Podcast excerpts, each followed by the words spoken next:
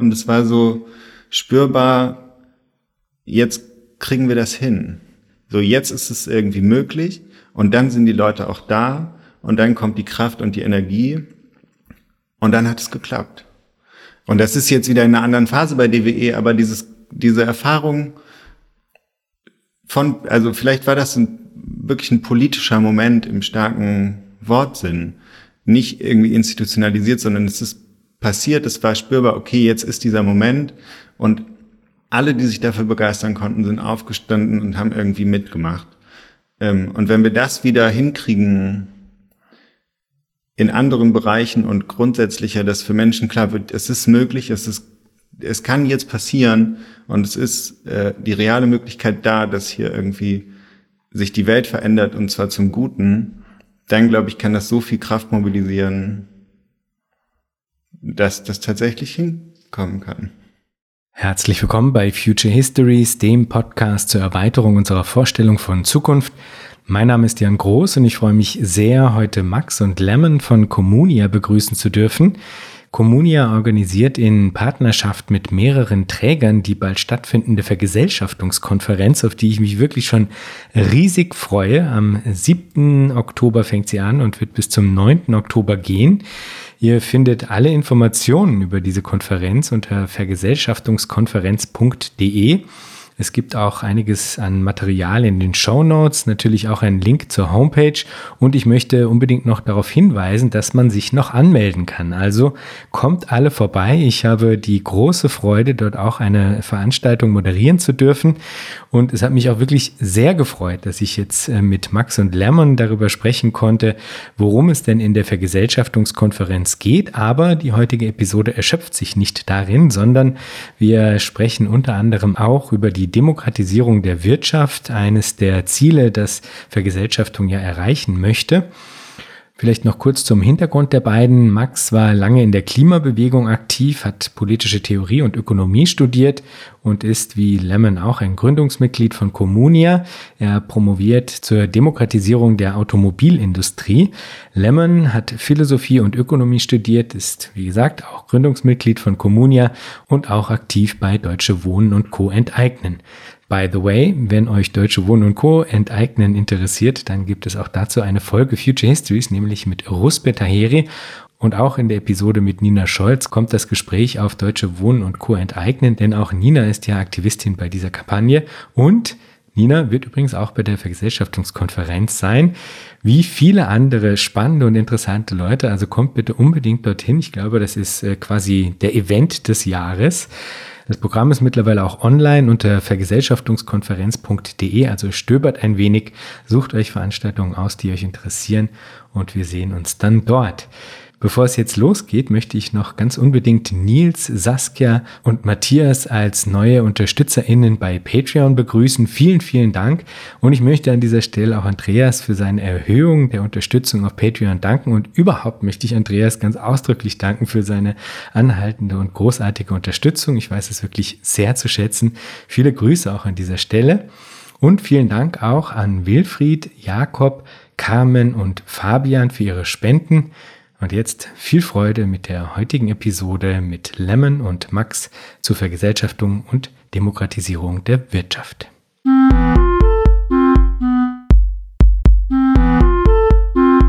Herzlich willkommen, Lemon. Herzlich willkommen, Max. Hallo. Hallo. Ich freue mich wirklich riesig, dass wir das machen. Und äh, bevor wir jetzt hier ein bisschen tiefer in die Thematiken einsteigen, Vielleicht könntet ihr uns die Vergesellschaftungskonferenz ein bisschen näher bringen. Worum geht's da?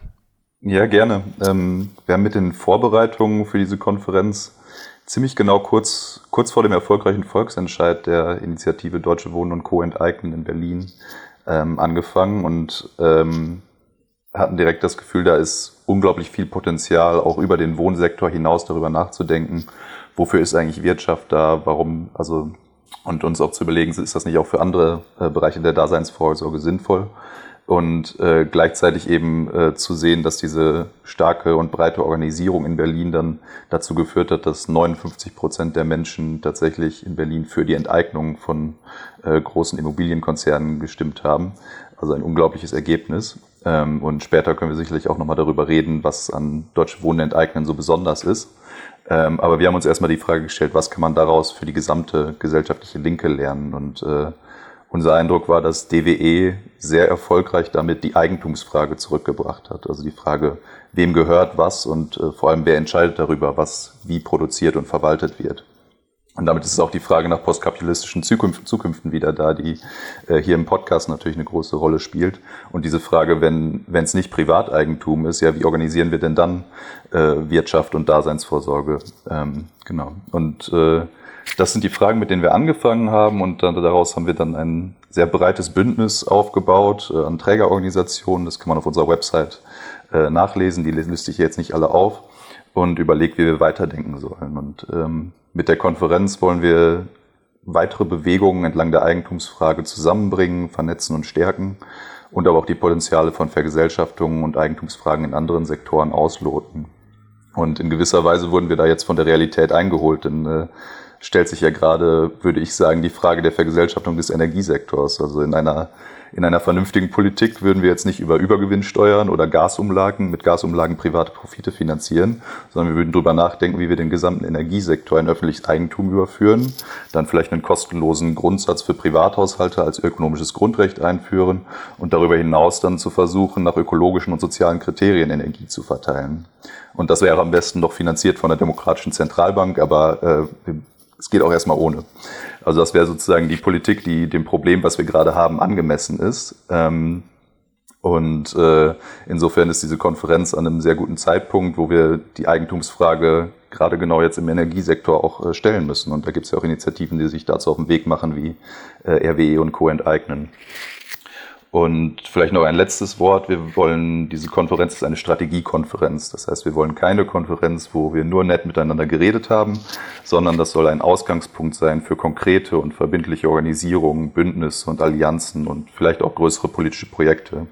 Und äh, uns geht es darum zu fragen, wie die Eigentumsfrage wirklich zu einem zentralen Pfeiler linker Politik und äh, verbindender äh, Bewegungen werden kann. Und deswegen haben wir sehr breit eingeladen, viele Akteure versammelt von Gewerkschaften, Parteien über Bewegungen. Und was genau da jetzt rauskommen könnte, das äh, können wir nur gemeinsam beantworten. Aber wir haben dazu natürlich Ideen und können da später mal drüber reden noch. Wunderbar. Also ich bin total gespannt. Ihr habt da so äh, drei programmatische Säulen, also jetzt nicht nur für die Konferenz, sondern insgesamt gibt es eigentlich drei äh, programmatische Säulen, drei thematische Felder, wenn man so will, die wir uns heute auch ein bisschen genauer ansehen wollen, weil sie eigentlich allesamt sehr vielversprechende Elemente auch für die Arbeit an breiten, wirksamen, alternativen Gesellschaftsentwürfen darstellen. Du hattest es ja schon angesprochen, es geht schon auch durchaus um die Frage, wie man eben diese Vergesellschaftungsfrage in die breitere Öffentlichkeit eigentlich tragen kann und welche Anknüpfungspunkte sich da eben auch ergeben. Man spürt es, es sind viele sozusagen. Ja. Und diese drei Säulen, von denen ich da gesprochen habe, das sind eben Vergesellschaftung, demokratische Wirtschaft und öffentlicher Luxus. Lasst uns äh, vielleicht mit der Vergesellschaftung anfangen, nicht nur, äh, weil die Konferenz äh, so heißt, sondern auch, weil das vielleicht ein Begriff ist, der manchen nicht so ganz geläufig ist. Die Verstaatlichung, die kennen die Leute ja und lehnen sie tendenziell ab, durchaus nachvollziehbar. Aber es geht ja nicht um Verstaatlichung, sondern es geht um Vergesellschaftung und das ist eben noch was anderes. Also vielleicht tauchen wir da in diesen Begriff nochmal ein bisschen tiefer ein. Worum handelt es sich bei Vergesellschaftung? Ähm, es gibt ja zwei Gegensatzpaare in der Regel, also Verstaatlichung und Vergesellschaftung und auf der anderen Seite Enteignung und Vergesellschaftung. Das ist eigentlich das, was wir äh, häufiger gefragt werden, weil äh, Deutsche Wohnen enteignen heißt ja Deutsche Wohnen enteignen und nicht Deutsche Wohnen vergesellschaften. Und was ich glaube, verstaatlichen ist irgendwie kein Begriff, den wir benutzen wollen und enteignen war ein Begriff, den DWE genutzt hat und das, äh, glaube ich, haben viele Leute erstmal sehr skeptisch gesehen und irgendwie steckt da aber sozusagen dieser Anti-Privat-Eigentumspunkt so ganz klar drin. Ähm, erstmal sozusagen dieser populistische Moment, äh, den Kapital oder das Kapital sozusagen als Gegner zu identifizieren äh, und zu sagen, da muss das irgendwie weg. Ähm, und dann ist die Idee aber weitergehend, also Enteignung könnte sozusagen auch zu Verstaatlichung führen. In Berlin war das vor allem die Lehre sozusagen aus den letzten 20 Jahren äh, wo viel staatliche Wohnungen verkauft wurden. Das sind jetzt eigentlich die, die wieder vergesellschaftet werden sollen. Äh, und die waren in staatlicher Hand, also die waren quasi verstaatlicht, äh, wurden verkauft äh, und sind jetzt Teil des großen Problems, dass es zu wenig bezahlbaren Wohnraum gibt.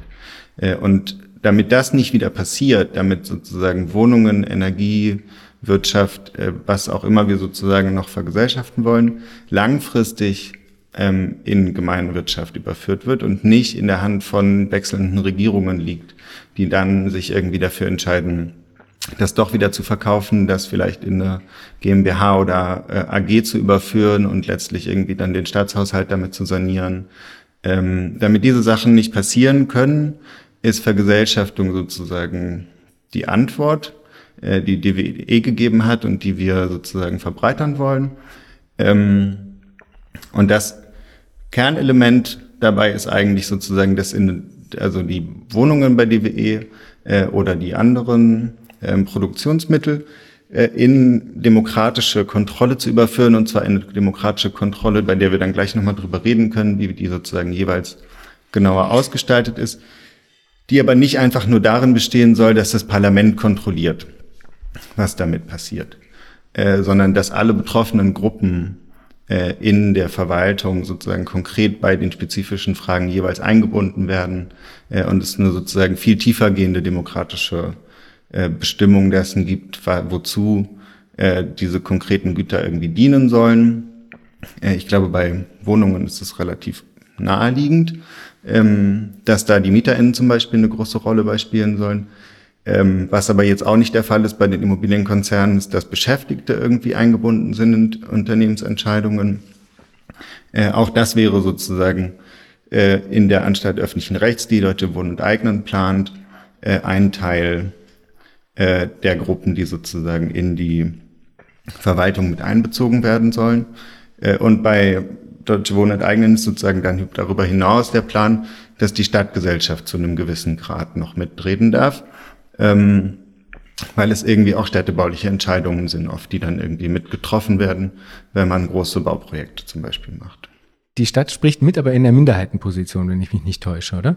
Äh, genau, die Stadt, also in der konkreten Konzeption von der Anstalt öffentlichen Rechts, äh, die DWE vorgeschlagen hat, die auch noch nicht final ist, aber so wie sie bisher vorgeschlagen wurde, ähm, soll es zwei, also zwei von ungefähr zehn Stimmen im Verwaltungsrat dieser Anstalt öffentlichen Rechts geben, die direkt von der Stadtgesellschaft gewählt werden.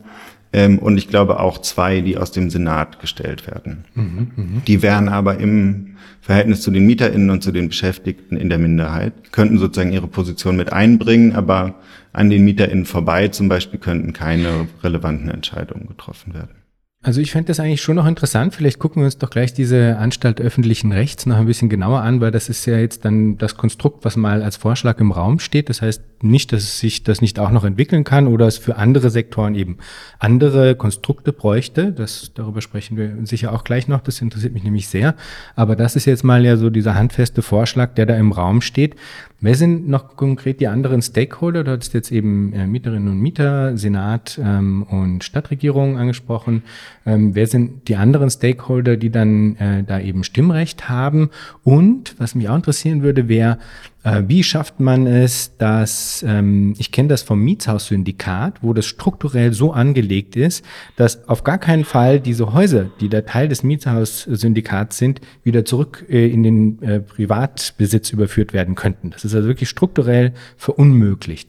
Und sowas ähnliches wäre ja jetzt eigentlich für äh, diese Vergesellschaftungsformen auch äh, sinnvoll, dass man sagt, okay, wir stellen das auf Dauer, wir sorgen dafür, dass auf gar keinen Fall jetzt diese Wohnungen wieder zu Spekulationsobjekten werden werden können.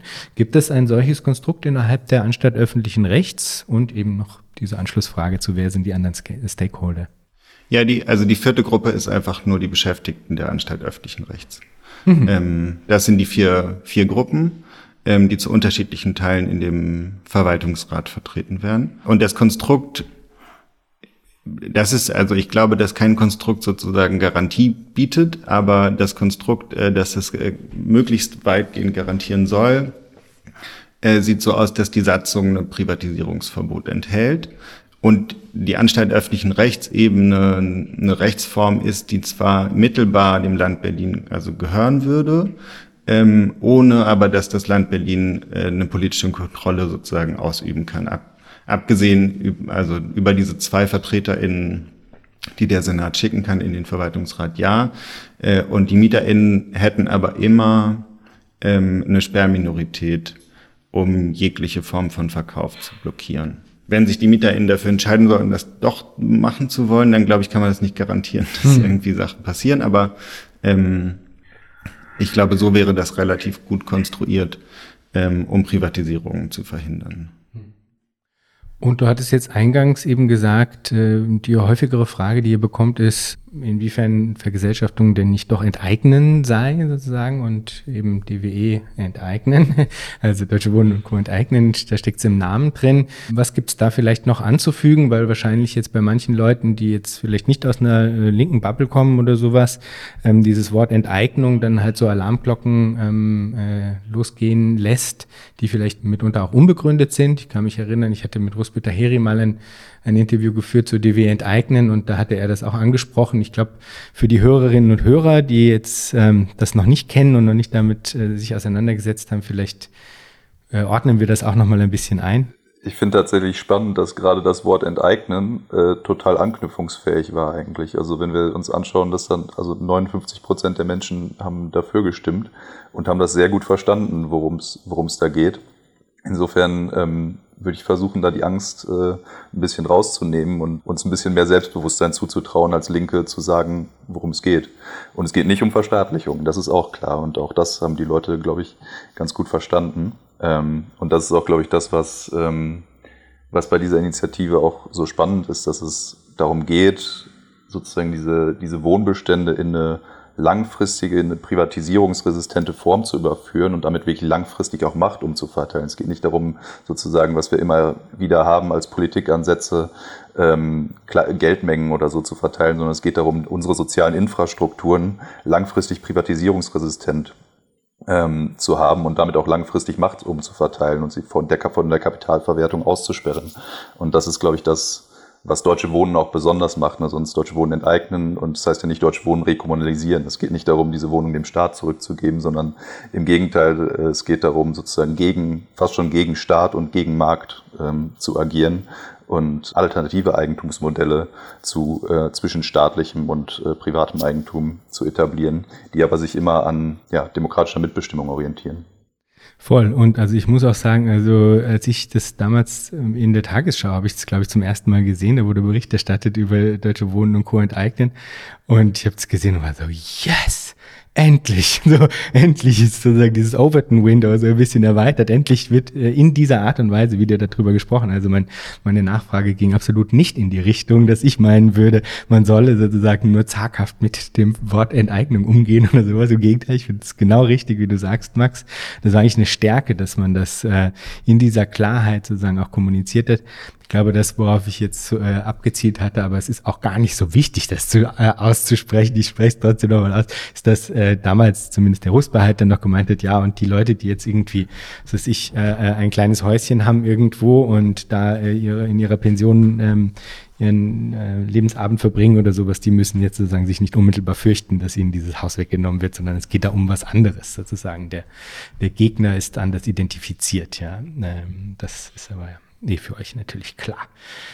Cool, also ähm, ich denke, äh, was auf jeden Fall noch äh, super spannend ist, äh, ist sich zu fragen eben, was wird als nächstes vergesellschaftet. Wir haben Deutsche Wohnen und Co. enteignen, aber diese Konferenz, die zielt ja gerade darauf ab, eben diesen Gedanken der Vergesellschaftung weiterzutragen in andere Bereiche der Gesellschaft. Max, du hattest jetzt schon, ähm, ich glaube, ein paar Sachen angedeutet, eben den äh, Energiesektor, RWE enteignen, hattest du, glaube ich, auch angesprochen.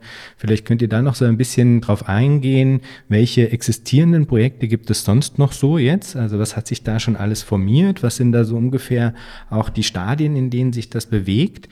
Und ähm, wie sieht eben auch ein Denken aus, das vielleicht auch versucht, sagen diese verschiedenen einzelnen ähm, Kämpfe und Bewegungen miteinander zu verbinden und auch in ein größeres Narrativ vielleicht auch einzubinden? Also zunächst mal ist natürlich RWE und Co. enteignen zu nennen, die gerade einfach äh, den politischen Zeitpunkt perfekt getroffen haben, wobei sie auch schon seit, seit einem Jahr, seit zwei, fast glaube ich zwei Jahren etwa äh, planen auch. Ähm, die sozusagen angefangen haben aus der Klimabewegung im Rheinland und äh, überlegt haben, ähm, ja, auch was kann jetzt der nächste Schritt sein? Was, was haben wir als Klimabewegung eigentlich an Politik auch anzubieten, den Menschen da draußen? Und ähm, das hat sich, glaube ich, mit dieser Vergesellschaftungsidee ähm, haben die dann einen sehr guten Turn gefunden und ähm, sind dementsprechend, haben dementsprechend auch jetzt schon Großdemos organisiert und sind damit sehr erfolgreich. Gleichzeitig gibt es auch in äh, Marburg-Gießen gibt's eine Initiative, die sich auf den Artikel 15 stützt und ein äh, privatisiertes Uniklinikum äh, vergesellschaften will. Und in Hamburg läuft gerade die Initiative Hamburg enteignet los, die sich auch auf den Wohnsektor bezieht. Das heißt, wir haben überall in Deutschland so kleinere Initiativen, die sich auch um den Artikel 15 des Grundgesetzes scheren. Und ähm, Genau, und gleichzeitig ja, stellt sich natürlich jetzt die Frage, wie das, wie das größer werden kann. Und unsere Hoffnung ist, dass wir auf der Konferenz nicht nur diese Bewegungen vernetzen können, sondern zeigen können, dass die Vergesellschaftungsfrage eigentlich ja für alles gilt natürlich, aber dass sich natürlich man sich strategische Fragen stellen muss. Also wie sind die Akteurskonstellationen in unterschiedlichen Bereichen? Lemon hat es schon eben äh, erwähnt äh, mit der Frage, wer in der AOR eigentlich beteiligt werden äh, muss. Das ist das kann man für den Wohnsektor, gibt es da jetzt eine gute Antwort und einen Vorschlag. Für den Energiesektor ist das eine ganz andere Frage, was, was dort sinnvoll wäre und welche Organisationsformen auch ähm, dort vernünftig sind. Ich nehme als Beispiel es im Energiesektor ist es sehr sinnvoll, dass es ein zentral verwaltetes Netz gibt. Das heißt, da wäre auch sowas wie Staatseigentum oder eine zentralere, zentralisierte Eigentumsform sinnvoll. Gleichzeitig ähm, müssen wir natürlich diese Braunkohlekonzerne enteignen und darüber hinaus äh, dezentraler Energie produzieren. Und das alles zusammenzubringen und daraus sozusagen ein Konstrukt zu machen, das ist eben nicht nur eine Anstalt öffentlichen Rechts, sondern sehr viele plus noch ganz viele andere äh, Eigentumsformen. Und deswegen ist es auch tatsächlich eine sehr spannende und sehr komplizierte Aufgabe, ähm, das für andere Sektoren mal durchzuspielen. Und wie weit ist das bei RWE-Enteignen gegoren? Also gibt es da auch schon, wie jetzt bei Deutsche Wohnen und Co. enteignen, die anstatt öffentlichen Rechts ein ähnliches, einen ähnlichen Vorschlag, der schon mal in den Raum gestellt worden ist? Nicht, dass ich wüsste. Ich bin aber auch nicht direkt im Kontakt mit der Initiative. Also ich bin sicher, dass sie sich dazu Gedanken machen und äh, vielleicht ist auch die Konferenz dann ein toller Austauschraum, äh, wo man genau diese Fragen sich stellen kann. Ähm, Gleichzeitig, ich habe ja schon gesagt, für den Energiesektor ist es unheimlich kompliziert und ich glaube, die Frage, die sich da gerade eher stellt, ist, äh, wie wir diese Vergesellschaftungsidee in den öffentlichen Diskurs auch weitertragen können und es als und eben zeigen können, dass es, dass Vergesellschaftung das konkrete Problem von äh, Energiepreisinflation ähm, lösen kann. Und äh, ich glaube, das ist jetzt gerade die konkrete Aufgabe, äh, das in die Massenmobilisierung zu tragen. Ähm, und das Wie, was und was dann danach kommt nach der Vergesellschaftung, das ist, glaube ich, sehr spannend und da werden wir auf der Konferenz auch drüber reden, aber ähm, das ist, glaube ich, nicht das, was die Initiative gerade auf dem Schirm hat und das ist auch sehr gut so. Schritt für Schritt, ja. Und also für das in die Öffentlichkeit tragen ist es wirklich ein unglaublich guter Nährboden jetzt gerade gesät, ja, muss man sagen. Also das kommt gerade zur rechten Zeit. Ähm, du hattest jetzt den Artikel 15 angesprochen als ähm, eben auch ein verbindendes Element, in, auf das man sich beziehen kann innerhalb der Initiativen, die in Deutschland jetzt eben stattfinden.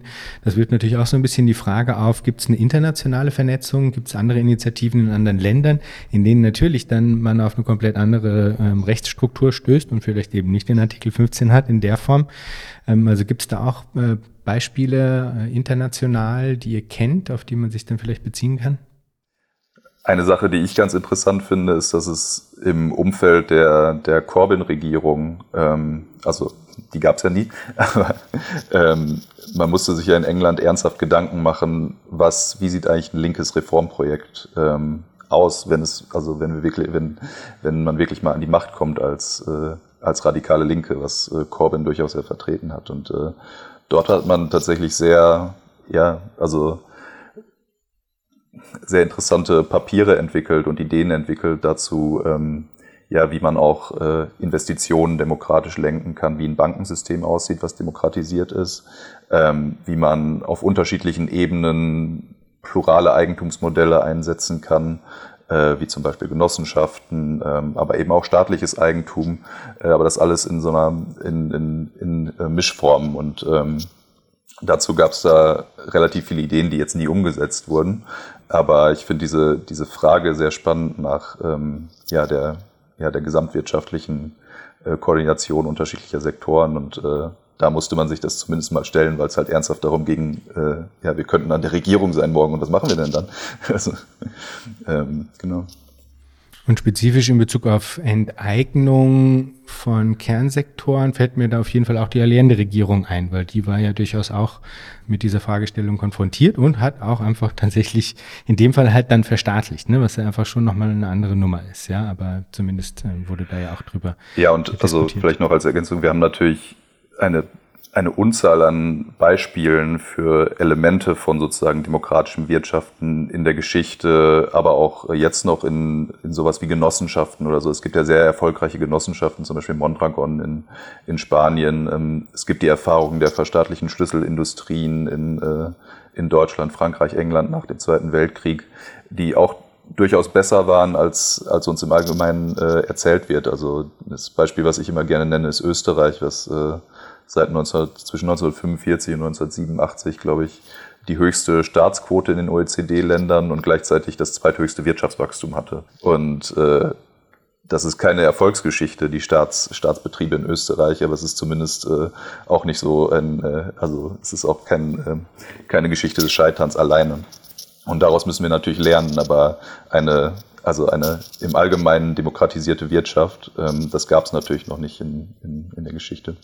Ja, also ich wohne ja in Wien, ne? Also insofern ähm, kriege ich da zumindest einen, einen Teil davon mit, aber eh, also was du sagst, stimmt natürlich total. Es ist halt eine Geschichte der, ähm, der hierarchischen äh, Steuerung immer noch, ne? Also einer staatsgelenkten hierarchischen Steuerung und das, was die Vergesellschaftung will, ist ja eben dezidiert einfach auch Formen der Demokratisierung der Wirtschaft äh, einzuführen, ja. Gut, also ähm, ich merke schon, es gibt zwar viele Beispiele für ähm, Formen auch der, der Experimente in, in demokratischen Wirtschaften und so, aber sagen, diese spezifische Form der Vergesellschaftung, wie wir sie jetzt hier erleben in Deutschland und diese Bewegungen, äh, eben im Plural zum Glück mittlerweile, ja, die sind in einer bestimmten Art und Weise doch auch international einzigartig, oder? Also ich meine mich auch zu erinnern, dass also Deutsche Wohnen und Co. enteignen durchaus auch eben sehr ähm, viel internationale Aufmerksamkeit bekommen hat, weil diese spezifische Form des äh, Herangehens und natürlich auch der Erfolg äh, in dieser Art und Weise doch schon durchaus irgendwie auch ein, ein was Besonderes ist, sozusagen im internationalen Kontext, scheint mir. Also wir hatten ja jetzt schon so ein bisschen äh, den Energiesektor angesprochen und dass es da spezifische Eigenheiten gibt, die es zu bedenken gilt, äh, wenn man eben den vergesellschaften möchte. Wie lässt sich das bei anderen Sektoren denken? Also du hattest jetzt vorhin Gesundheit angesprochen, es werden Krankenhäuser, ähm, äh, sollen auch vergesellschaftet werden. Äh, Wohnen haben wir sowieso, Energie sowieso, aber es soll ja sozusagen dann wahrscheinlich auch weitergehen. Äh, öffentlicher Nahverkehr und so weiter kommen einem da auch in den Sinn. Welche unterschiedlichen Probleme stellen sich bei den unterschiedlichen Sektoren und gibt es irgendwie eine, eine bestimmte Art und Weise der Herangehensweise, die einem hilft, sich diesen verschiedenen Problemen zu widmen? Ich glaube, das funktioniert eigentlich immer ganz gut, sich zu überlegen, wer ist von diesen Bereichen betroffen und auf welche Art oder wer hat damit zu tun. Und nicht, weil es den Leuten gehört oder so, sondern weil sie da arbeiten oder weil sie Energie nutzen, weil sie die Bahn nutzen, und dann zu über, also, und das, da verbinden sich eigentlich sozusagen diese Ideen von, wie kann man das in Zukunft organisieren und wie kann man aber auch strategisch, äh, politisch Druck aufbauen, dass man sozusagen diese Bereiche äh, vergesellschaftet bekommt. Weil sich, also bei der MieterInnenbewegung in Berlin hat sich das, das ist sozusagen total einleuchtend, dass es die MieterInnen sein müssen, die sozusagen diesen Druck aufbauen und dass man die mit ins Boot holen muss, beziehungsweise die sind nicht ins Boot geholt worden, sondern die haben das Boot irgendwie an den Start gebracht. Und das ist ja in anderen Bereichen gerade total tricky. Also wenn es um Energiewende geht, geht, dann sind irgendwie die Leute, die in den Braunkohlekraftwerken und so weiter arbeiten, diejenigen, die eher äh, oft als sozusagen die Verhinderer dargestellt werden und das vielleicht auch teilweise äh, sind, aber nicht vielleicht aus der Sorge, weil sie das total toll finden, Braunkohle irgendwie weiterhin abbauen zu wollen und das vielleicht nicht mehr machen können, sondern weil sie ökonomische Sorgen haben. Und ich glaube, da muss man sowohl in der Bewegung hin zur Vergesellschaftung als auch in der Frage, wie organisiert man es später, diese Sachen zusammendenken und gucken, wer ist alles jetzt davon betroffen, welche Interessen haben die Leute, ist das wirklich Braunkohle abzubauen oder wollen die eigentlich nur einen Job behalten? Ähm, und vielleicht finden sie sogar einen spannenderen Job danach. Und Vergesellschaftung könnte sozusagen die Perspektive aufmachen. Und das ist das, glaube ich, was wir versuchen zu zeigen und was die Bewegungen letztlich auch schaffen müssen, überzeugend äh, an die Menschen zu bringen, dass diese Widersprüche von man will irgendwie Klimaschutz, aber Leute wollen weiterhin Arbeit und die hängt gerade an fossilen Energien, ähm, dass die sich auflösen in dem Moment, ähm, wo man diese Konzerne vergesellschaften kann und gemeinsam dann entscheiden kann, wie geht es weiter und wie sorgen wir dafür, dass das abgewickelt wird und gleichzeitig alle irgendwie weiterhin ihren Job oder eine finanzielle Absicherung haben. Ähm, und diese Fragen als solche sachlichen Fragen, wie machen wir das jetzt, ähm, überhaupt zu stellen mit den beteiligten Gruppen, die dazugehören, die in verschiedenen Bereichen unterschiedliche Gruppen sein werden. Aber diese Fragen so überhaupt diskutieren zu können und diese Gruppen auch sozusagen auf eine produktive Art miteinander zu konfrontieren ähm, und gemeinsam Lösungen zu finden, das ist eben immer erst dann möglich, wenn die Kapitalinteressen aus dem Spiel sind. Äh, und deswegen glaube ich, kann man das für die verschiedenen Bereiche durchdeklinieren. Äh, letztlich ist meine Hoffnung aber, dass man das gar nicht zwingend im Vorhinein muss, sondern dass sich sozusagen eigentlich in dem Prozess, der dazu führt, dass man so eine Vergesellschaftung überhaupt erst erkämpfen kann, äh, die relevanten Gruppen auch daran beteiligen werden, weil sie dann merken, okay, daran habe ich ein Interesse und die dann eigentlich schon mit dabei sind und sozusagen auch bei der Ausgestaltung dessen, wie wollen wir das danach organisieren, ähm, von vornherein eigentlich mit dabei sein werden. Mhm. Ja, wunderbar. Das heißt eigentlich nämlich, dass im Grunde der Kompass ein, äh, immer ein Denken von den Bedürfnissen der Menschen aus ist, oder? Und dass sich aus dem heraus dann eigentlich die Zugänge erschließen letztlich. Da fällt mir dann jetzt noch ein Moonshot-Projekt ein, was eigentlich äh, wiederum mit dieser Form des Zugangs fast gar nicht so gut kompatibel ist, weil zum Beispiel jetzt, wenn man sich fragt, ähm, wie, wie könnte man BlackRock enteignen, also den weltgrößten ähm, Vermögensverwalter, also da, da funktioniert sozusagen der Zugang, äh, Denken aus den tatsächlichen Bedürfnissen der Menschen heraus nicht so gut, weil sich so ein bisschen, äh, man sich fragt, okay, welches tatsächliche Bedürfnis außer einer Profitmaximierung erfüllt denn jetzt so jemand wie BlackRock, also so eine Konstellation? Und natürlich kommt dann noch hinzu, dass das einfach äh, eine Größenordnung darstellt, die ähm, jetzt mit einer ähm, lokalen Gegenbewegung natürlich auch noch nicht äh, hinreichend adressiert ist. Also, aber es würde mich trotzdem einfach mal interessieren, als so ein äh, Moonshot-Gedanke, wie, wie, wie kann man BlackRock vergesellschaften? Oder einfach abschaffen? Also ich würde sagen, einfach abschaffen. Also was interessant ist, bei der Expertinnenkommission, die jetzt äh, sozusagen auf, äh, also als Antwort der Regierung auf den Volksentscheid in Berlin eingesetzt wurde, geht es auch um die Frage, was soll eigentlich vergesellschaftet werden? Ist das Grund und Boden mit den darauf stehenden äh, Wohnungen? Ähm, oder sollen eigentlich die Unternehmen vergesellschaftet werden? Und da zeichnet sich ab, dass die Antwort sein muss, äh, es Grund und Boden, weil das ist nicht beweglich. Ähm, und die Unternehmen könnten eigentlich einfach irgendwo anders hinwandern, die könnten sich aufteilen, die könnten ihre Form ändern und so weiter und sind dann nur begrenzt greifbar. Und ich glaube, das gilt für BlackRock, die ja sozusagen da auch ein Teil davon wären, also äh, indirekt ähm, ist BlackRock irgendwie Anteilseigner an Deutsche Wohnen und an Vonovia. Und insofern ging es bei dieser Frage schon auch ein bisschen um BlackRock. BlackRock ist sozusagen so weit weg und kann am Ende irgendwie auch immer wieder die Form und den Sitz wechseln und so weiter, dass die über, die haben eigentlich, hat das Kapital da sozusagen eine Form gefunden, die sich der Kontrolle nationaler äh, Staaten irgendwie entzieht. Und deswegen halte ich das für nicht so aussichtsreich, sozusagen irgendwie eine Form von konkretem Projekt zu starten, wie man BlackRock enteignet. Und ich weiß auch nicht, ob es so überzeugt. Also es ist ein cooler Gegner, äh, weil die sind echt durch und durch Kacke. Aber das betrifft Menschen jetzt nicht so direkt, sondern das ist irgendwie relativ weit weg und man kann das schon verständlich machen. Den gehört auch ein Teil von Deutsche Wohnen und so und deswegen. Ähm, aber Deutsche Wohnen kennen die Leute. RWE kennen die Leute auch. Ähm, und da wissen sie, da geht es um Energie und meine Energie ist gerade teuer und deswegen finde ich das richtig.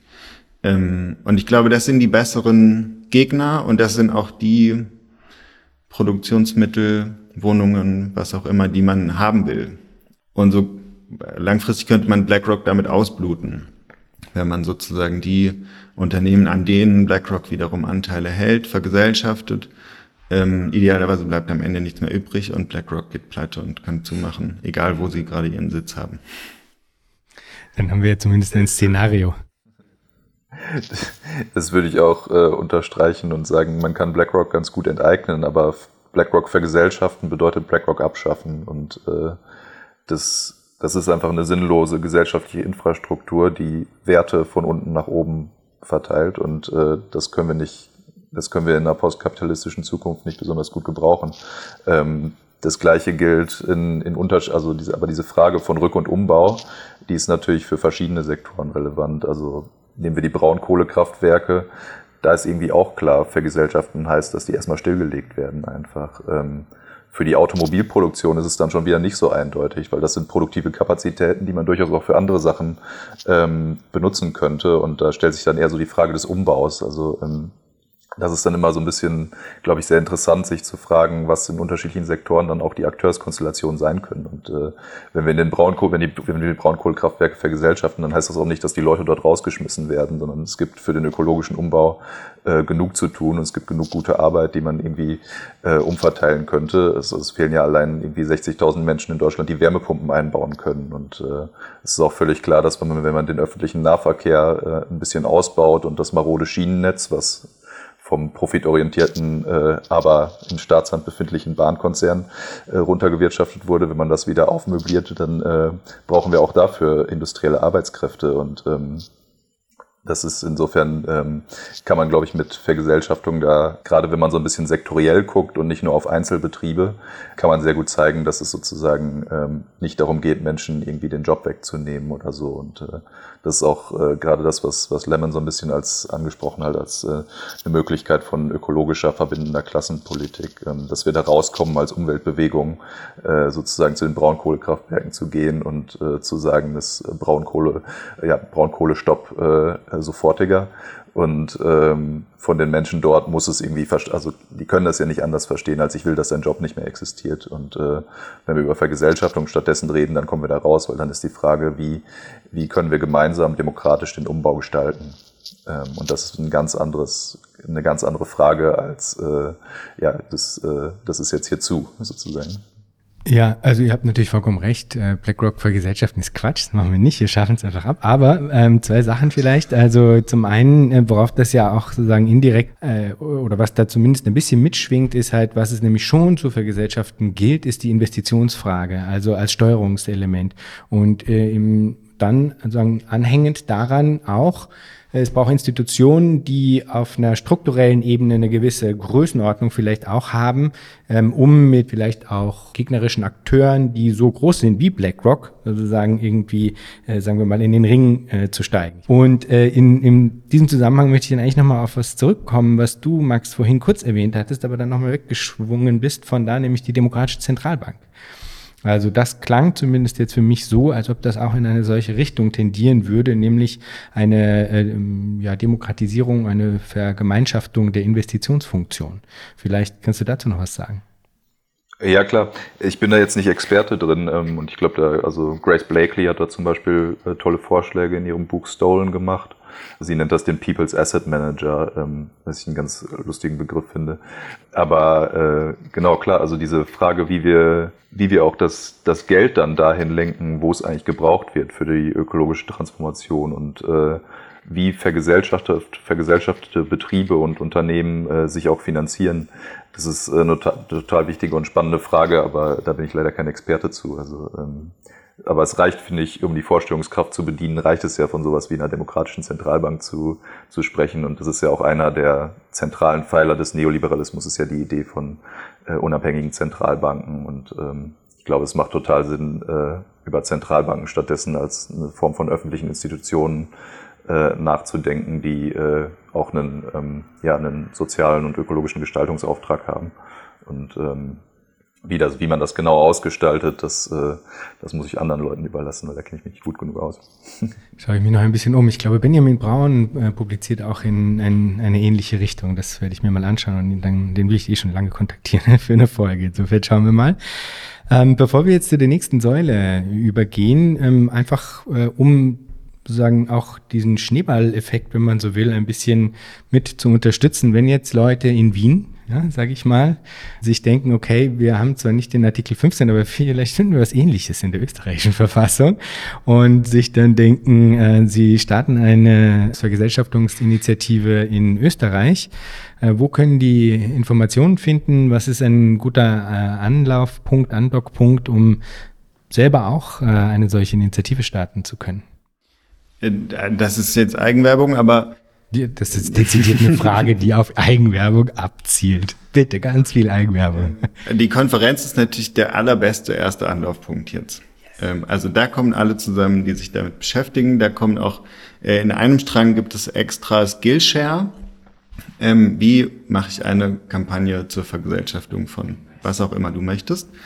Von, genau, von Aktivistinnen, ähm, teilweise von DWE und teilweise von anderen äh, Kampagnen, wo sozusagen hands-on gleich gelernt werden kann, wie es geht. Es gibt natürlich nicht das fertige Konzept jetzt für alle Länder, Städte äh, und äh, Bereiche, die vergesellschaftet werden sollen, aber ich glaube, da kann man sich total gut vernetzen und mit anderen Leuten gemeinsam gucken, was ähm, ist das nächste und was wollen wir machen. Ich würde nochmal anschließen an das, was Max gerade gesagt hat mit der Demokratischen Zentralbank. Gar nicht, weil, also ich habe da jetzt auch keinen Konzept zu oder so. Aber was uns, also ich finde, da wird sozusagen am allerdeutlichsten, wie weit wir davon entfernt sind. Ähm, also bei DWE gibt's diese Kommission und es ist irgendwie immer noch gut möglich, dass das was wird. Ähm, da sind immer noch Kämpfe irgendwie zu kämpfen. Bei RWE enteignen ist es auf jeden Fall auch gerade voll spannend, aber bei einer demokratischen Zentralbank, ähm, dass das überhaupt sozusagen ins Bewusstsein der Leute kommt, dass das dass Zentralbanken äh, nicht unabhängige Institutionen sind, sondern Teile des Staates und man die irgendwie da ähm, demokratisch kontrollieren könnte. Und das, äh, davon sind wir auf jeden Fall, habe ich das Gefühl, sehr, sehr, sehr weit weg. Und dafür fehlt uns irgendwie auch eine Form von Organisation, eine Form von Strategie, wie wir da hinkommen können, diese Impulse, die wir jetzt gerade irgendwie besprochen haben, aufzunehmen und die Kämpfe, die gerade geführt werden, zu gewinnen und aber auch so Kämpfe anzugehen, wie dass man tatsächlich an Zentralbanken rankommt.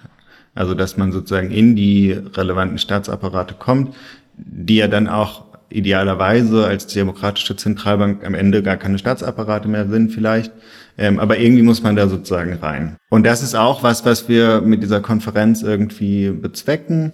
Den Impuls, den DWR aufgenommen hat, äh, oder den DWE irgendwie uns gegeben hat, die Eigentumsfrage grundsätzlich zu stellen, aufzunehmen und aber über diese versprenkelten Bewegungen, die es gerade gibt, äh, hinauszutreiben und eine Form von größerer Organisation wieder anzustoßen, die diese Kämpfe tatsächlich gewinnen kann und auch auf einer Ebene, die über so einen Bereich wie Berlin ähm, hinausgeht und auch auf so einer Ebene irgendwie Erfolge erzielen kann. Und ich habe das Gefühl, ähm, DWE hat da total Mut gemacht und gleichzeitig sind die letzten Jahrzehnte überhaupt nicht davon geprägt, dass wir wissen, wie das gehen könnte. Ähm, und so eine, also genau sozusagen in der Form, glaube ich, hat DWE einen neuen politischen Typ von Organisation irgendwie geschaffen, äh, der auch an vielen anderen Orten gerade entsteht, aber ich glaube, DWE ist da sozusagen für uns jetzt äh, das Relevanteste. Ähm, und das ist keine klassische Partei und das ist irgendwie aber auch keine rein außerparlamentarische Bewegung, die irgendwie appelliert, sondern das ist jetzt was gewesen, wo man so irgendwie in den Staat einmal reingeht mit so einem Volksentscheid, sich auch auf diese Kämpfe auf dem Terrain einlässt und aber gleichzeitig total krass guckt, wie kann man basisdemokratisch organisiert bleiben, wie kann man irgendwie die MieterInnen mitnehmen, wie ähm, was sind eigentlich die konkreten Probleme, von denen wir ausgehen. Ähm, und diese Not, also diese Form, die es auch notwendigerweise braucht, um Vergesellschaftung gelingen zu lassen, ähm, dass die Menschen, die es betrifft, irgendwie dabei involviert bleiben und sich nicht eine Führungsriege oder so in der Partei rausbildet, die dann letztlich die Sachen irgendwie umsetzt. Das ist, glaube ich, was, was wir irgendwie mitnehmen müssen, aber skalieren müssen ähm, über die verschiedenen kleinen Bewegungen hinaus. Und da fehlt uns gerade noch die neue Form der Organisation, ähm, wie wir diese Kämpfe tatsächlich auf größeren Ebenen auch gewinnen können. Und das ist ein Teil, der bei der Konferenz ähm, auch eine Rolle spielen soll, wie wir das jetzt äh, angehen, gemeinsam mit allen, die dann zu der Konferenz kommen, zu überlegen, wie kann das aussehen ähm, und was brauchen wir dafür gerade noch. Großartig, I love it. Sehr schön. Ich freue mich einfach riesig auf diese Konferenz. Ich glaube, es wird großartig. Und ein Fluchtpunkt, auf äh, den das ja dann zusteuert, was eigentlich ja auf eine Art und vielleicht ein gutes Framing ist, auch für dieses größere Projekt, das du da ansprichst, ist äh, Wirtschaftsdemokratie oder eine Demokratisierung der Wirtschaft. Das ist gleichzeitig auch die äh, zweite Säule der drei Säulen, die wir heute ein bisschen genauer äh, uns anschauen wollen. Insofern lasst uns doch da mal ein bisschen genauer eintauchen. Was ist darunter zu verstehen, demokratische Wirtschaft?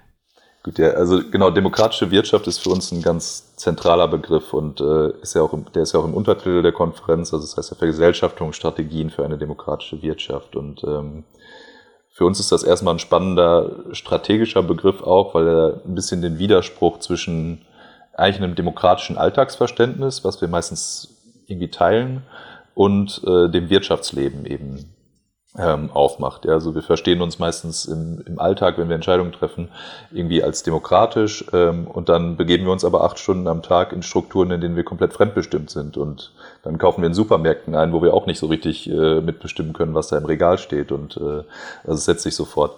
Und äh, das das ist für uns ein ganz interessanter Begriff erstmal. Und ich würde ihn aber ein bisschen abgrenzen von dem, von dem Begriff der Wirtschaftsdemokratie, der eine sehr konkrete Geschichte hat, die ähm, mit der gewerkschaftlichen Bewegung anfängt, 1928 mit Fritz Naftali, der das als äh, Grundsatzprogramm des Allgemeinen Deutschen Gewerkschaftsbundes äh, angefangen hat und ähm, dann auch nach dem Zweiten Weltkrieg eben mit den äh, Gewerkschaften, die auch damals äh, noch äh, sowas gesagt haben, wie dass wir, um den Faschismus zu verhindern, müssen wir eben nicht nur die Gesellschaft, sondern auch die Wirtschaft demokratisieren. Und äh, findet sich auch heute noch zum Teil in, den, äh, in der IG Metall-Satzung, ist zum Beispiel die Vergesellschaftung von Schlüsselindustrien ähm, noch drin.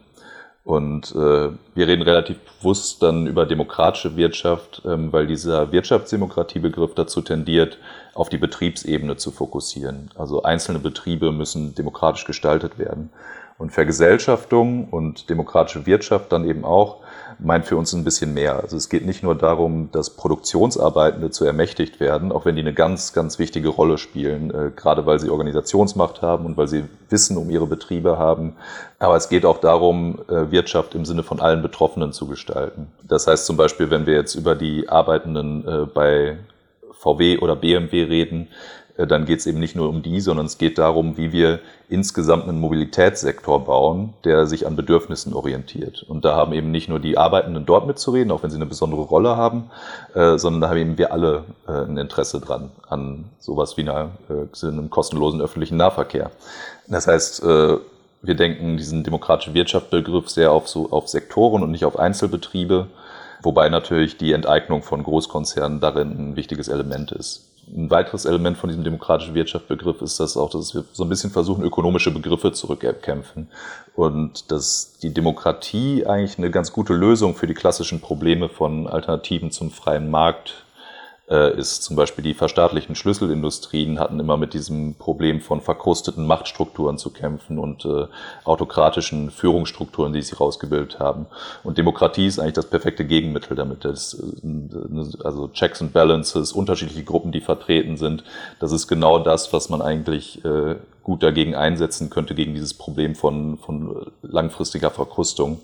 Ebenso ähm, ich glaube, so, also eine der Kritiken an Gemeinwirtschaft ist oft, dass Informationen und implizites Wissen nicht sozusagen dem allgemeinen Planer zugänglich ähm, sein können. Und auch da ist Demokratie sozusagen eine, in gewisser Weise eine Antwort drauf, weil dezentrale Entscheidungsmechanismen das auf einmal schon relativ gut leisten können, dass das, das implizites Wissen und das Produzentinnenwissen von den Menschen, die an der Produktion beteiligt sind, jetzt bin ich schon wieder nur im Produktionssektor, aber dass das, äh, dass das fließt und äh, zur Verbesserung der Produktion beitragen kann. Und äh, das ist auch übrigens einer der Gründe, warum das deutsche Mitbestimmungsmodell international oft gelobt wird. Also es ist nachgewiesen, dass die deutschen mitbestimmten Unternehmen äh, mehr, mehr Innovation, mehr innovieren und äh, auch mehr investieren äh, in sich selbst. Und das hat, glaube ich, ganz, ganz deutlich damit zu tun, dass da eben äh, die, zumindest ein Teil der Menschen, die betroffen sind, ein gewisses Mitspracherecht haben. Vielleicht noch als Ergänzung, demokratische Wirtschaft sozusagen als Ziel finde ich deswegen irgendwie einen, einen guten Begriff oder haben wir irgendwie auch deswegen gewählt, weil er einerseits eben ein Ziel darstellt und irgendwie einen verständlich machen kann, äh, was, wo wir hinwollen.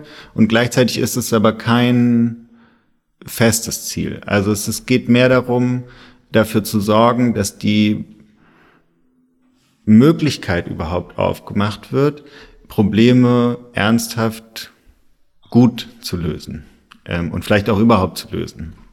Ähm, aber das ist sozusagen noch gar nicht inhaltlich klar, was soll dann das Mobilitätskonzept von 2035, 50, wie auch immer sein, sondern ähm, es und unser Anspruch ist sozusagen, wir wollen nicht, dass manche wenige entscheiden, wie das Mobilitätskonzept von 2050 aussieht, sondern wir wollen überhaupt erstmal dahin kommen, dass es eine gemeinsame gesellschaftliche Vorstellung davon entwickelt werden kann, ähm, die dann aber auch so fundiert ist, durch die Einbeziehung der verschiedenen relevanten Gruppen, äh, dass sie dann auch umsetzbar ist.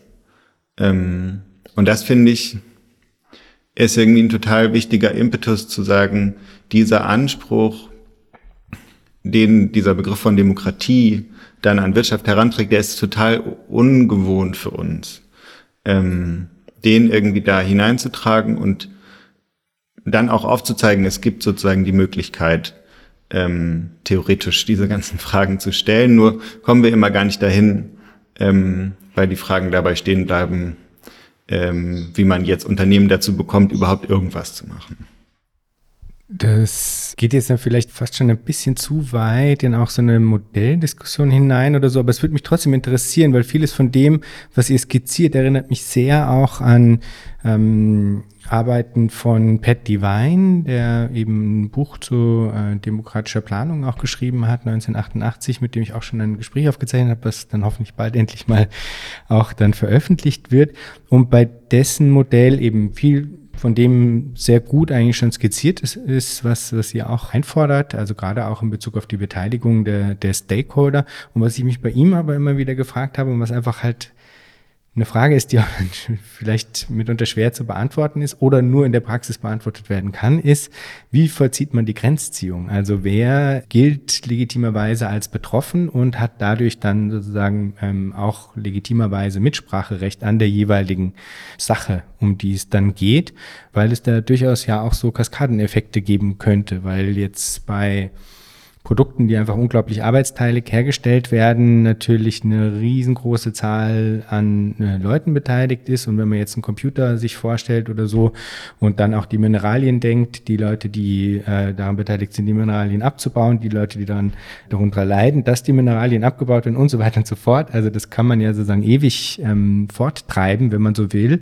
Und in irgendeiner Form muss man aber trotzdem ja einen funktionierenden Mechanismus ähm, entwickeln, der am Ende in der Praxis es trotzdem schafft, da auch Formen der äh, Grenzziehung äh, zu produzieren, um entscheidungsfähig zu bleiben, wenn man so will. Ja, also ist das was, womit ihr euch auseinandersetzt, weil das ist auf jeden Fall eine Thematik, die mich interessiert. Ja, ich, also ich glaube, es ist ja völlig klar, dass sozusagen bestimmte, dass wir an Grenzen kommen von demokratischen Verfahren, wenn wir jetzt darüber nachdenken, wie können wir noch Betroffene von Raubbau im globalen Süden sozusagen in die Entscheidungen von einem äh, Konzern in Deutschland involvieren. Aber ich glaube, dass wir müssen da auch sozusagen mitdenken, dass wir diese Konzerne nicht, äh, wir können, wir übernehmen die nicht einfach und äh, lassen sie dann gestalten sie dann demokratisch, sondern vergesellschaften bedeutet auch, sie umzubauen und eventuell dann den gesamten Sektor, zum Beispiel von Mobilität, ähm, komplett von der Wert- und Warenform auch in gewisser Weise zu entkoppeln und Mobilität als ein ähm, als ein ökonomisches Grundrecht, was umsonst zur Verfügung steht, äh, zu etablieren, wo wir dann vielleicht auch gar nicht mehr ähm, solche Unmengen an ähm, Rohstoffen für importieren müssen oder wo wir auch einfach tatsächlich weniger, äh, weniger Verkehr haben. Also das nur als, nur als Beispiel. Aber diese Frage ist natürlich ähm, total relevant und ich glaube, da kommen wir irgendwann auch eben an die Grenze von der Eigentumsfrage und müssen über sowas wie auch Verbote nachdenken, schlicht. Also ist einfach klar, dass sozusagen der, der, der Raubbau an Lithium in Chile und äh, ähnliche Dinge, die passieren, das sollte einfach verboten werden. Und das ist dann eben auch äh, eine sinnvolle, äh, eine sinnvolle Politik, die, für die wir auch Macht aufbauen müssen und für die es auch genau diese Organisationsform braucht, von denen, von denen Lem geredet hat. Denn äh, genau, also, also an den Punkten merkt man natürlich, dass es, äh, es geht nicht darum, sozusagen äh, Konzerne zu demokratisieren und sie im Wettbewerb zu stellen und das Gleiche machen zu lassen wie, äh, wie früher, sondern es geht darum, ganz, ganz stark auch die Frage zu stellen, was müssen wir eigentlich produzieren für unser gesellschaftliches Wohl. Vielleicht so ein bisschen da noch ähm, anknüpfend, also ihr hattet ja jetzt sozusagen diese Forderung und auch die Notwendigkeit einer, einer Demokratisierung der Wirtschaft schon, schon herausgestellt, dass eigentlich im Grunde, ich, so verstehe ich die Punchline ähm, äh, auch und würde die absolut auch teilen und argumentiere ähnlich in anderen Kontexten, dass eigentlich erst die Demokratisierung dieser, ähm, dieser Bereiche eigentlich auch dazu führen kann, dass man effektiv in der Lage ist, die Probleme, die durch diese Sektoren entstehen, zu adressieren. Und zwar nicht nur die Probleme in den Sektoren, sondern eben auch die Probleme, die durch diese Sektoren selbst erschaffen werden, sozusagen. Ja, also Klimafragen zum Beispiel sind dann natürlich sehr virulent und so. Und Lemon, du hattest jetzt eben gesagt, dass es für dich eben auch in erster Instanz mal wichtig ist, wieso auch diesen Raum der Vorstellung mit zu eröffnen, dass wir in, äh, zu einem Punkt kommen, wo wir gesellschaftlich in der Lage sind, überhaupt diese Dinge in dieser Art und Weise zu verhandeln. Und das sind Sachen, die ich absolut unterstreichen und unterschreiben würde. Und mich würde jetzt noch interessieren, findet bei euch dann darüber hinausgehend auch ähm, so eine theoretische Auseinandersetzung statt mit verschiedenen ähm, Modellen, in die solche Arbeit äh, und auch solche Praxen der, des demokratischen Wirtschaftens sozusagen ähm, eingebracht werden können, weil gerade wenn es dann darum geht zu überlegen, okay, wie kann sich das perspektivisch weiterentwickeln? Also es gibt jetzt sozusagen einen Flow, es gibt eine, ähm, eine wachsende Bewegung. Denken wir mal 10 Jahre, 15 Jahre, 20 Jahre weiter. Dann kommt man ja irgendwann auch zu dem Punkt, sich zu fragen, okay, wie könnte wirklich denn tatsächlich eine demokratisch organisierte Wirtschaft und nicht nur Teilsektoren, sondern eben wirklich eine gesamte Wirtschaft demokratisch organisiert aussehen? Und dafür gibt es ja auch eine bestehende Auseinandersetzung. Manches davon wird hier auch bei Future Histories verhandelt, weswegen mich natürlich diese Perspektive auch nochmal anders interessiert, beziehungsweise ich einfach, wie so, man nennt es Synergieeffekte vielleicht auch, ähm, sehen würde, dass da eigentlich was ähm, zueinander gebracht gehört, sozusagen. Deswegen würde mich auch interessieren, gibt es diese Auseinandersetzung bei euch? Äh, gibt es ein Interesse? Und wie führt man das schön zueinander?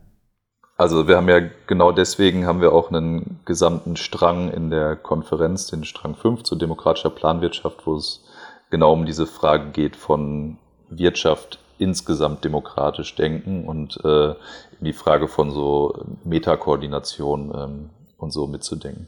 Gleichzeitig würde ich auch sagen, ist natürlich bewegungspraktisch, ist erstmal wichtig zu vergesellschaften und dann äh, ergibt sich in den konkreten in den konkreten Auseinandersetzungen wird sich dann ergeben, was, was sozusagen, was sozusagen danach kommt. Und ich glaube auch, dass sozusagen wir müssen, wir müssen diese, diese Frage nach postkapitalistischem Wirtschaften aus dem Abstrakten holen und an Bewegungen anbinden. Und ich glaube, das ist, das ist ja auch sozusagen durchaus ein Anliegen hier bei Future Histories. Und dafür müssen wir so ein bisschen auch äh, vielleicht auch die Frage richtig stellen in gewisser Weise, würde ich vielleicht sagen, weil äh, diese Frage, was ersetzt den Markt, die wir sozusagen oft gestellt bekommen von, äh, von den Neoliberalen, die ist, glaube ich, ein bisschen vergiftet, weil der Markt ein neoliberaler Kampfbegriff ist. Äh, und das ist, glaube ich, auch das, was wir in der ersten Socialist Calculation Debate, ähm, ist ein bisschen ein Problem, dass man die Grundannahmen der neoklassischen Wirtschaftstheorie äh, darin mitgedacht hat und, ähm, und so ein bisschen mitgenommen und äh, dadurch eben sehr im Abstrakten geblieben ist.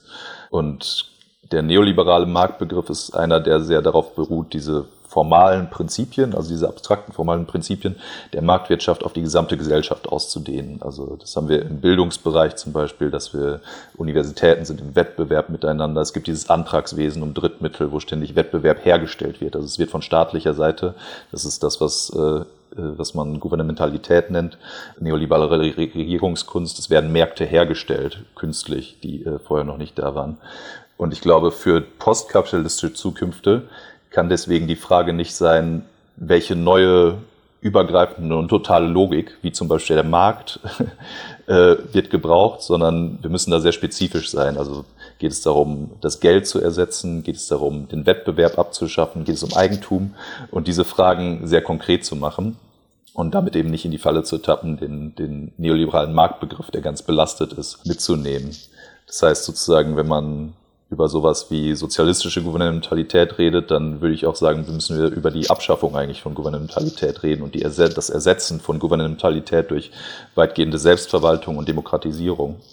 Ähm, und trotzdem stellt sich natürlich irgendwie die Frage von, wie, was, was machen wir denn so mit dem Staat in, in der Zwischenzeit? Also völlig klar. Ähm, aber ich glaube, diese, diese Form von einer postkapitalistischen Gesellschaft, die werden sich in den konkreten Kämpfen ergeben und werden nicht nach einem Modell funktionieren, sondern wir werden für ganz viele unterschiedliche Bereiche ganz viele unterschiedliche Modelle brauchen und eine zukünftige Gesellschaft wird deswegen auch irre komplex, äh, aber natürlich viel besser als, äh, als der neoliberale Kapitalismus.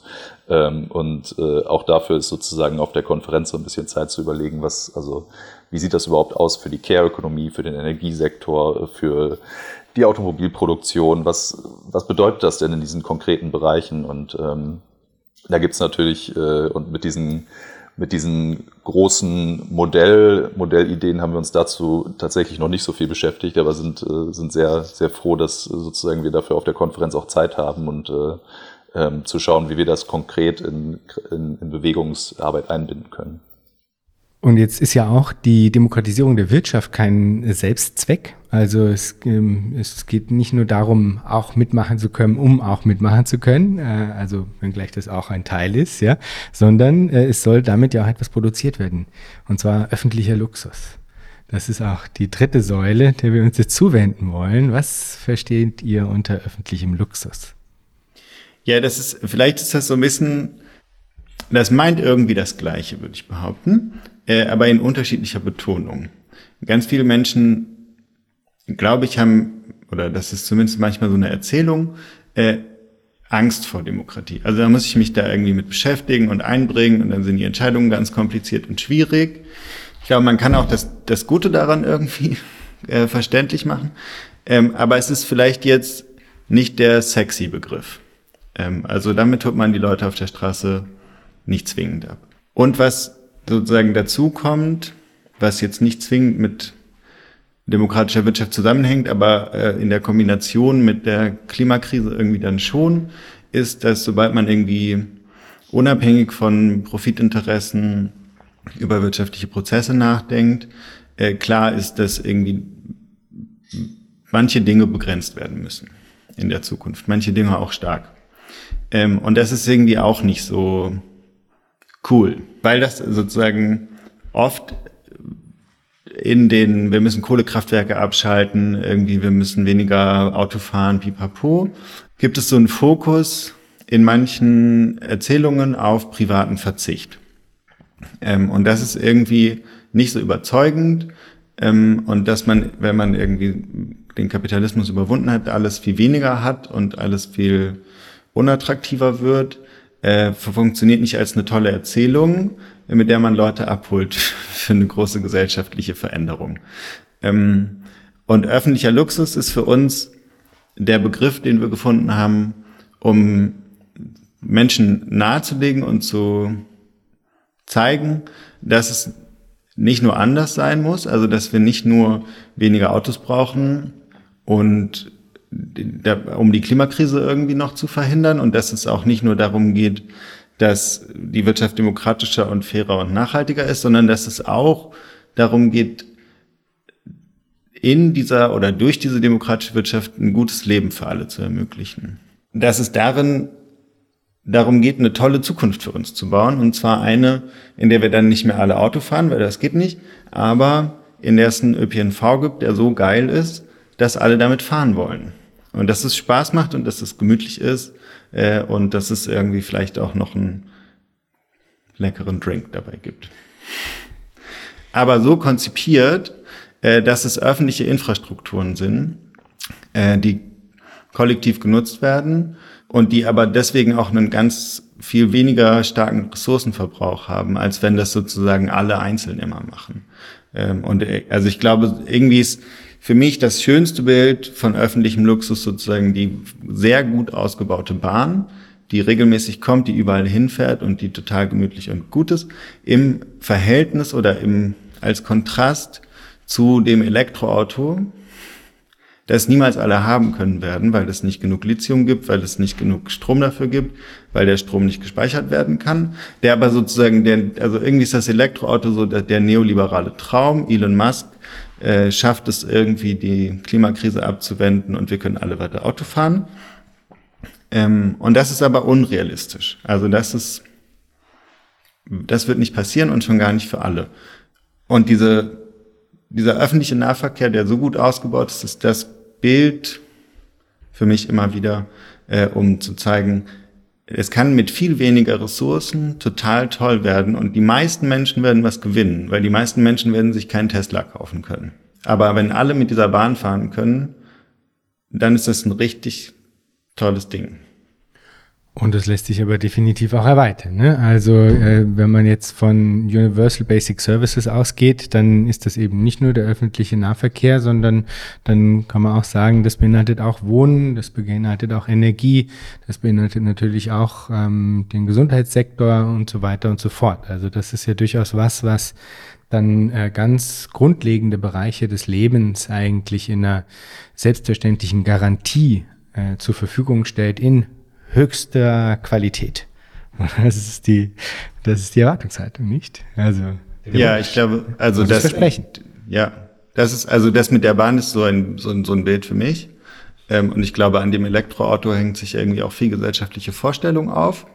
Ähm, aber natürlich geht es nicht nur darum, sondern es geht darum, dass es irgendwie klar ist, ich kann ins Krankenhaus gehen und das ist gut ausgestattet, da gibt es genug Leute, äh, die die Pflege übernehmen, die sind gut bezahlt, beziehungsweise kommen irgendwie sonst, äh, wenn wir das mit dem Geld hinter uns gelassen haben sollten, äh, total gut äh, durchs Leben.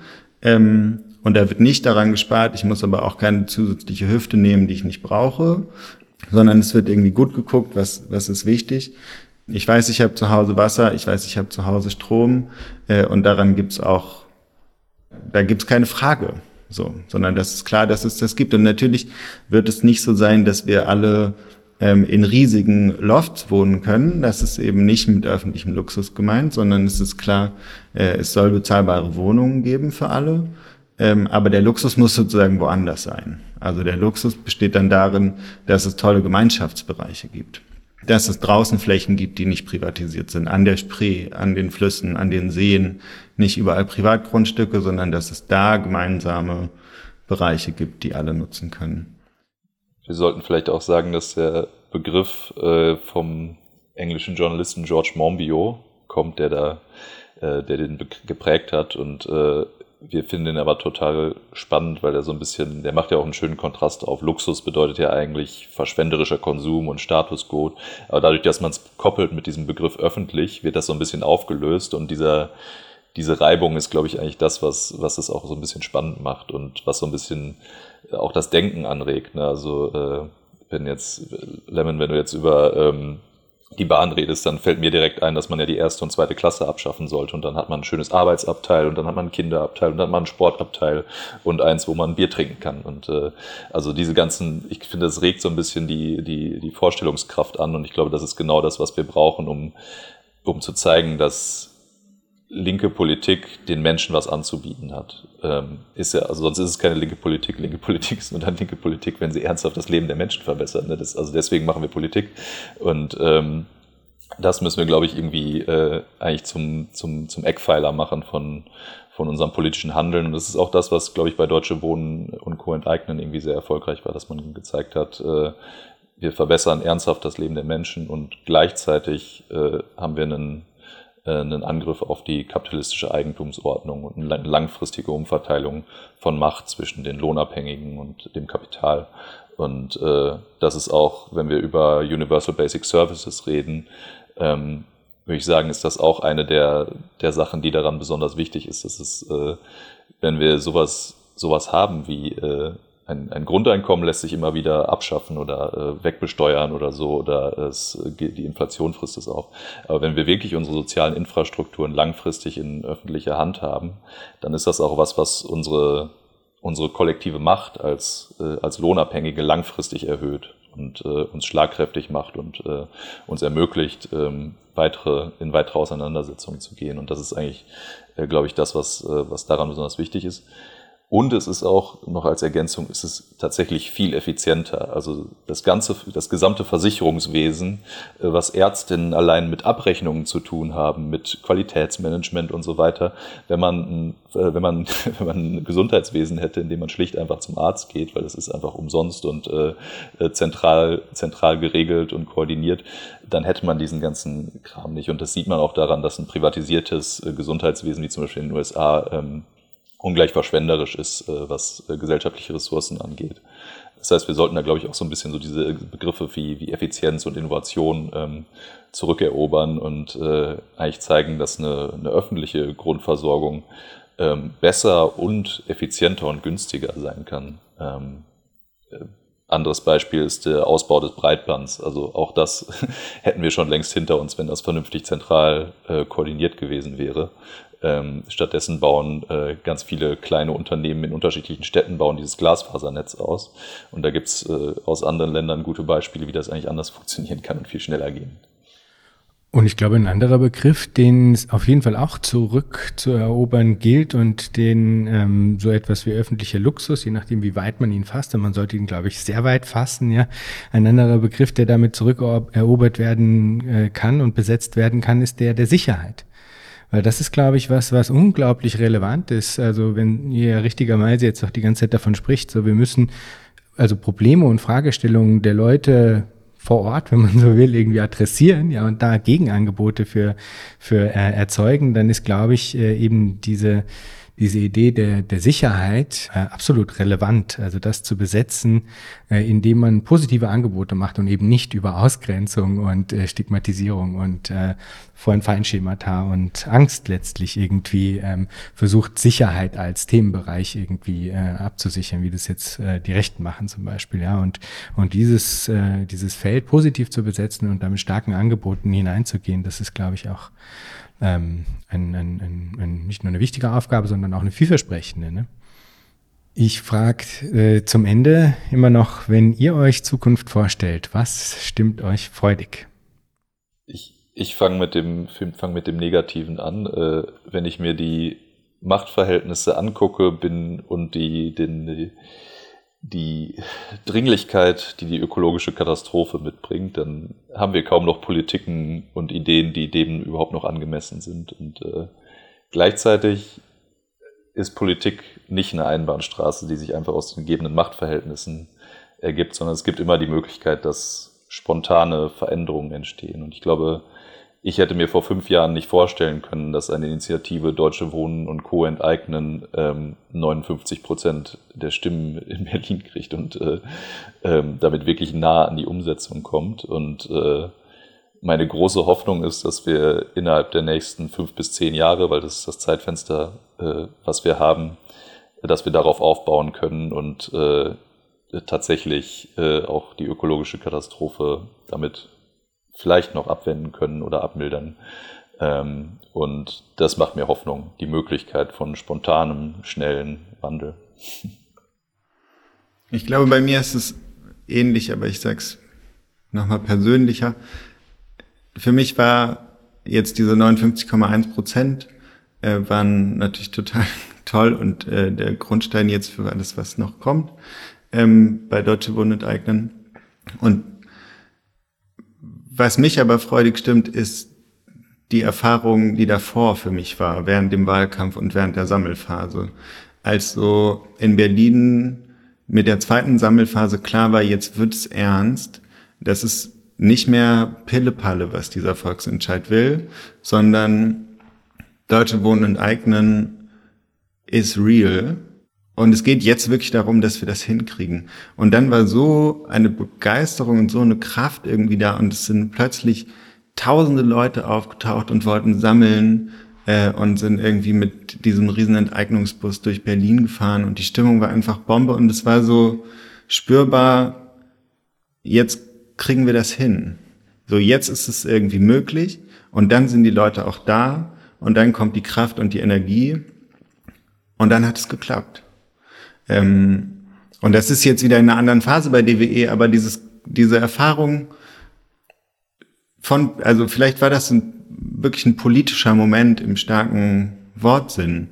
Ähm, nicht irgendwie institutionalisiert, sondern es ist passiert, es war spürbar, okay, jetzt ist dieser Moment und alle, die sich dafür begeistern konnten, sind aufgestanden und haben irgendwie mitgemacht.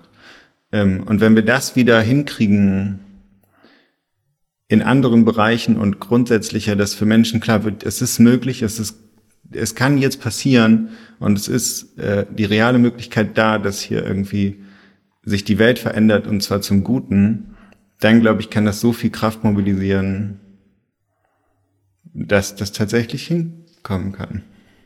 Ja. Ich bin tief gerührt. Vielen Dank für das Gespräch, Max und Lemon. Danke dir und danke für die Einladung. Vielen Dank.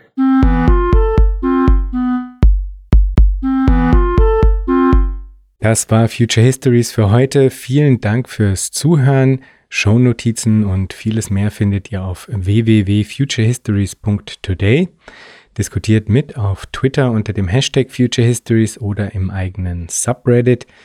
Ihr könnt Future Histories nicht nur auf allen großen Podcast-Plattformen hören und abonnieren, sondern auch auf YouTube, wo ihr neben den Episoden dann auch Kurzvideos zu Kernbegriffen einzelner Episoden findet. Schreibt mir gerne unter jan at futurehistories.today. Ich freue mich immer sehr über interessante Rückmeldungen und Hinweise.